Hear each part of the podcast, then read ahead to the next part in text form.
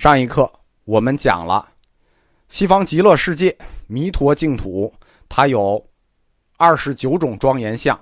这二十九种庄严相有一个专业的词，由世亲大师给出的，叫依报庄严。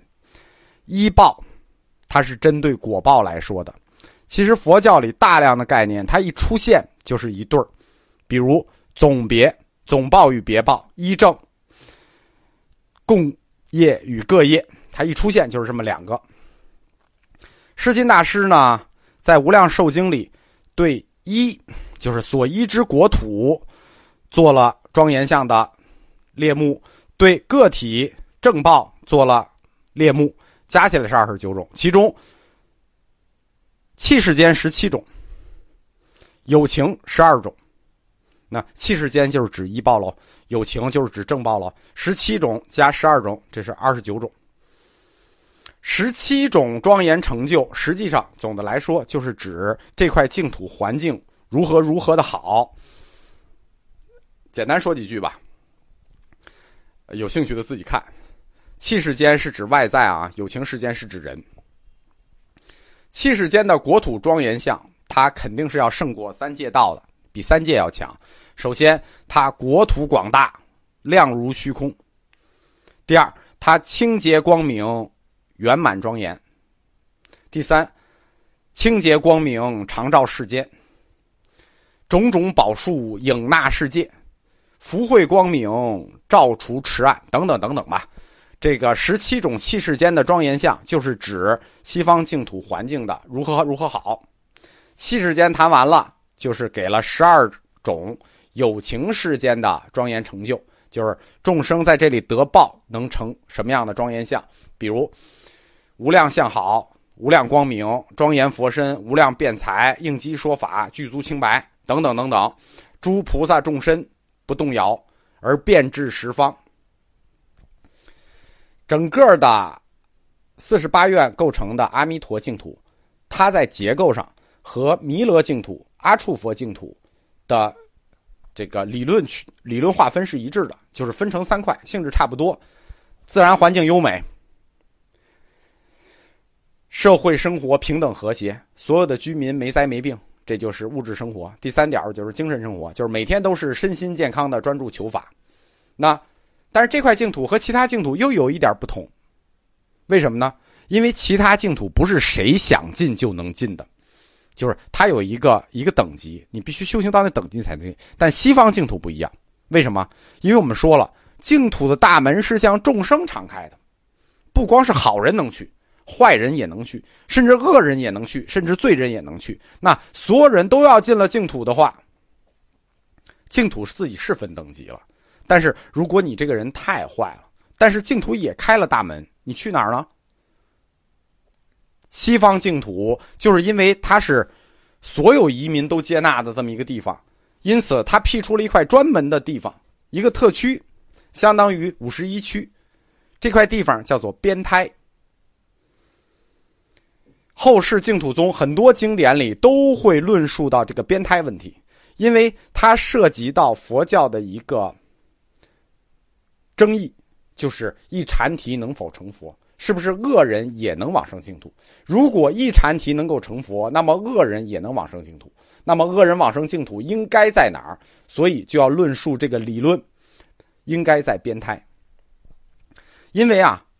其实这个边胎最早还不是为了那些，比如说什么杀生啊、十恶大罪、忤逆大罪这些人准备的。最早净土还没想接纳这些人，他这个移民政策是越来越放开的。最早生于边胎的也都是好人，也都是这个呃行善的人。但为什么会有边胎呢？因为很多众生他一生也也修功德，也行万善，但是呢，他信的不虔诚，因为。净土宗它是一个宗教嘛，首先要讲信，信的不虔诚，心里老怀疑，这到底有谱没谱啊，对吧？这个到底这神灵不灵啊？你这个心中一动念不虔诚，有疑惑，那么对不起，你往生净土的时候，你就不能直接升到那那三块好净土上，你就会升到那个边胎上。这个就是因为你信的不成，虽然你也做了好事，得了好报。去了净土，但你就会差一个等级，在边胎。边胎这个地方呢，呃，自然环境、呃，生活环境、物质环境，都跟西方净土其他地方完全一样。那五十一区嘛，其他地方都一样。但是在三块里头，它就是精神生活方面比较欠缺。为什么呢？净土里你天天见佛，天天听佛经，所以边胎呢常不见佛，不闻经法，不见菩萨。后期如果你坚定了自己的这个信心，我们也给你个考试机会，给你个考核进阶的机会。但是后来因为西方净土的移民政策就越放越大，越放越大，所以说呢，这个呃，尤其是按现在的理论啊，我们绝大部分人一去，我们应该都先在边胎待着，然后再往净土进步。弥陀净土，它出现的比较晚，它吸收了其他净土的精华。后面，但是它虽然吸收了精华，它在理论上基本上达到了净土理论的一个高峰。就是我们说后面来的，比如后面还出现一些净土，比如普贤净土，它就再也没有能超越弥陀净土。后世关于净土信仰的争论。实际是在两块净土之间争论的。我们说五块实有净土，三块唯心净土。真正起争论、起理论冲突的是弥勒净土与弥陀净土，就是，呃，未来佛的那个弥勒净土和弥陀净土之间他们的优劣争执。主要的理论斗争都出现在这两块净土之中，因为这两块净土每一块都有拥护者，每一块都有各自的信仰者，最终。阿弥陀佛净土取得了决定性的胜利，所以自宋以后啊，阿弥陀佛净土那就是以后净土就只有一块了。宋朝以后就只有一块了，剩下的净土我们就不想了。甭管东方净琉璃世界多好，或者兜率天宫多好，我们都不再想了。一说净土，就是直接去那个西方极乐世界、光明安宁的理想国，弥勒净土。和弥陀净土，他们的优劣之争，后世会主要争论出现在几点呢？就是说，虽然他们都是一个光明、安乐、快乐的理想国，但是他们有区别啊。这两块净土有区别，就是大区别就有：第一，弥勒净土是有女人的，就是这兜率天宫，天宫天宫嘛，对吧？你最次你也得有使唤丫头，对不对？他有众多天女。阿处佛净土也有女人。但是他这个女人跟弥勒净土的女人还不一样，阿处佛净土的女人呢是居民，也是修法者，但是弥勒净土就是在天宫这块净土，我怀疑啊，可能是天宫原来就有一些使女什么的就没退出来，你也不好把人开了，对吧？所以就有众多天女，她不是修法者，她不是居民，而有女人说明什么呢？有女人说明你可以享受五欲之乐，对吧？你虽然没有女人了，就是没有没有淫欲了，有女人没有淫欲，但是你也有女人啊，对吧？有女人就有女人之乐，对吧？你即使不淫欲，你可以拿来开心呗，对不对？但是这个就有点不尊重女性了。而西方极乐世界这块弥陀净土啊，那就纯粹了啊，那就很纯粹了，很阳刚了啊，就是一个男性世界，没有女人。这点我不知道大家知不知道，西方极乐世界是没有女人的。不光没有女人，也没有残疾人啊，呃，各种病人都没有。如果女生发愿说我也想往生西方弥陀净土，那中间必须经过一步，叫女转男身。我们说这个理论从药师佛净土开始就已经画出来了。女的要去西方，呃，要去净土，你必须有女转男身这一步。就是，呃，后来的理论者已经意识到这一点了，有女的也不行，对吧？你没有淫欲，你看着他们开心，这也不行，这也叫五欲之乐。女生去到西方极乐世界，化为男生，他要经历一步，叫做生于七宝莲花，脱女相成男相。弥陀净土没有女人，他就没法享受这个五欲之乐，那他只能享受非物质的纯粹精神的快乐。这种纯粹精神的快乐是什么呢？就是所谓的。法乐，不可思议之法乐，法的乐。我们在这个庙里啊，经常能看到一块匾，叫“法喜充满”。这个法喜充满，指的就是这个法乐充满，那纯粹精神的快乐。这是弥勒净土与弥陀净土第一点区别，有没有女人？它的第二点区别是往生的呃居民的难度问题。往生弥勒净土或者说兜率天宫的这帮人，他不是菩萨，只是声闻众，还没有成佛。他们到了弥勒净土，还要经历四千岁。弥勒天呃兜率天宫的四千岁，这四千岁合多长时间呢？按印度的算法，和我们人间的五十六亿七千万年。在五十六亿七千万年之后，这些往生到弥勒净土的人，会跟着弥勒菩萨走那一支下生信仰，就是下生到龙华三会，就是下生到龙华树下，然后共同龙华三会，最后一起得到净化，所有人。二百八十二亿人，我们说过啊，九十六亿、九十二亿、九十四亿，然后我们二百八十二亿人同时成佛，一波了。这就是往生弥勒净土的这帮人的待遇，先不成佛，先跟着听法。五十六亿年以后，咱们一块成佛。而弥陀净土就不一样了啊，弥陀净土它就就快了。弥陀净土的居民呢，皆可以得正定具，得无生法忍，得诸法总持。都是菩萨。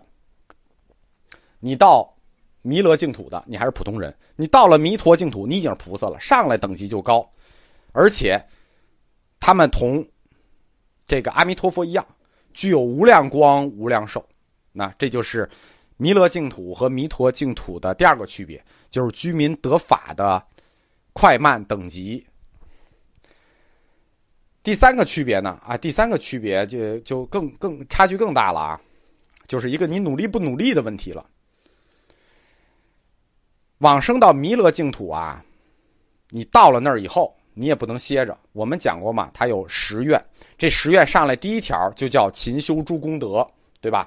就是你到了弥勒净土之后，你也要勤修诸功德，受八戒斋，行诸敬业。说明你到了弥勒净土以后，你仍然需要自己努力。这还是。传统佛教的一脉相承的概念叫自力解脱，就是你自己仍然要努力，你自己仍然要精进，每天都要精进，不能懈怠。然后呢，跟着一块儿去精进五十六亿七千万年，对吧？即使你不精进，你最好你也不能偷懒对不对？你不能得，就是你还没有成佛之前，你你你不能阿维越智啊，不能不得阿维越智啊，就是虽然生于弥勒净土可以不退转，但是。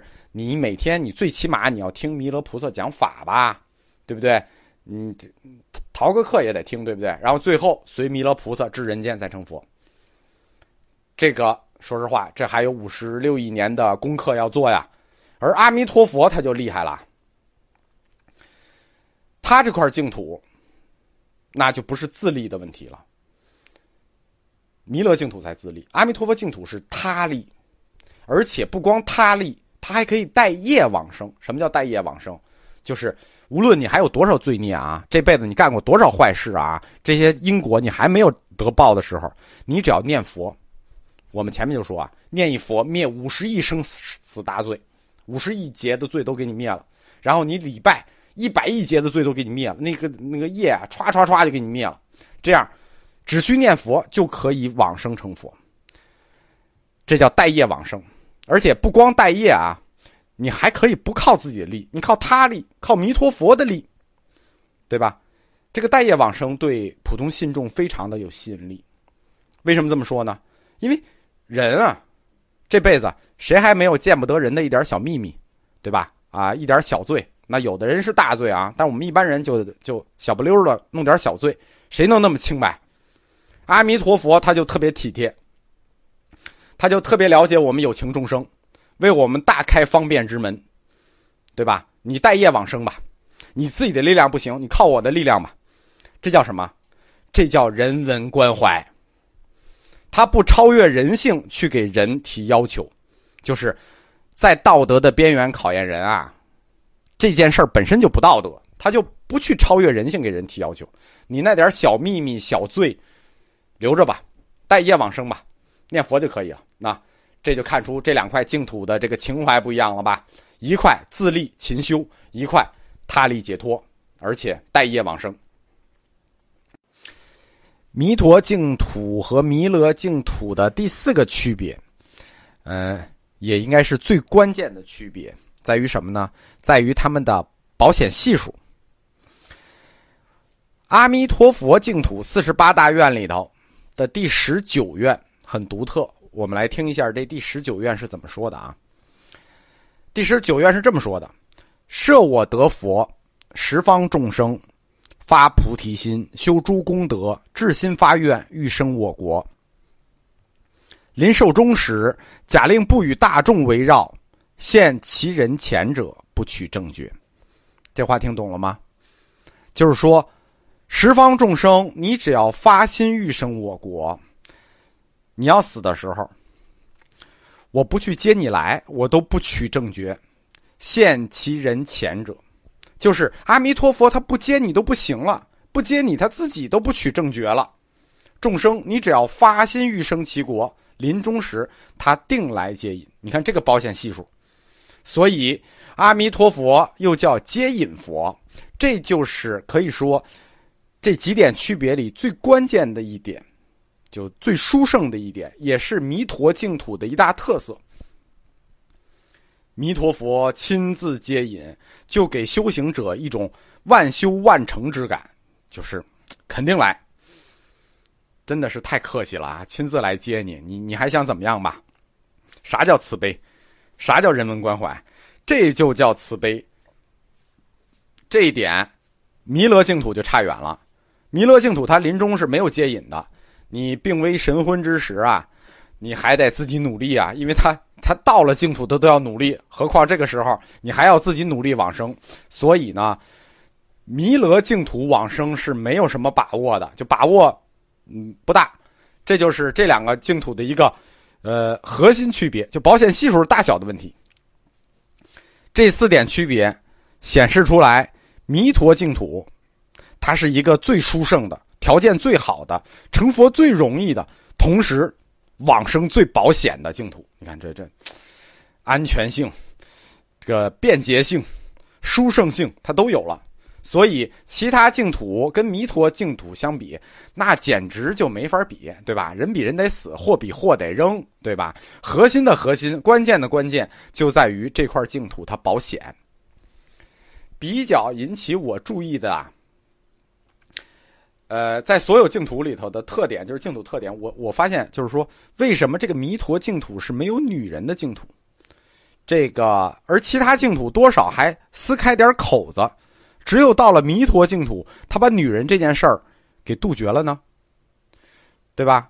呃，那有的同学你往生西方极乐世界的时候，这一点我觉得也作为因素，你得考虑考虑，对吧？他这块净土是完全没有女性的。其实，在前文明时代。基本上所有的社会都歧视女性，这个嗯不是我们说它啊，前文明时代所有的社会都歧视女性，这一点在印度也不例外，比中国只过不差。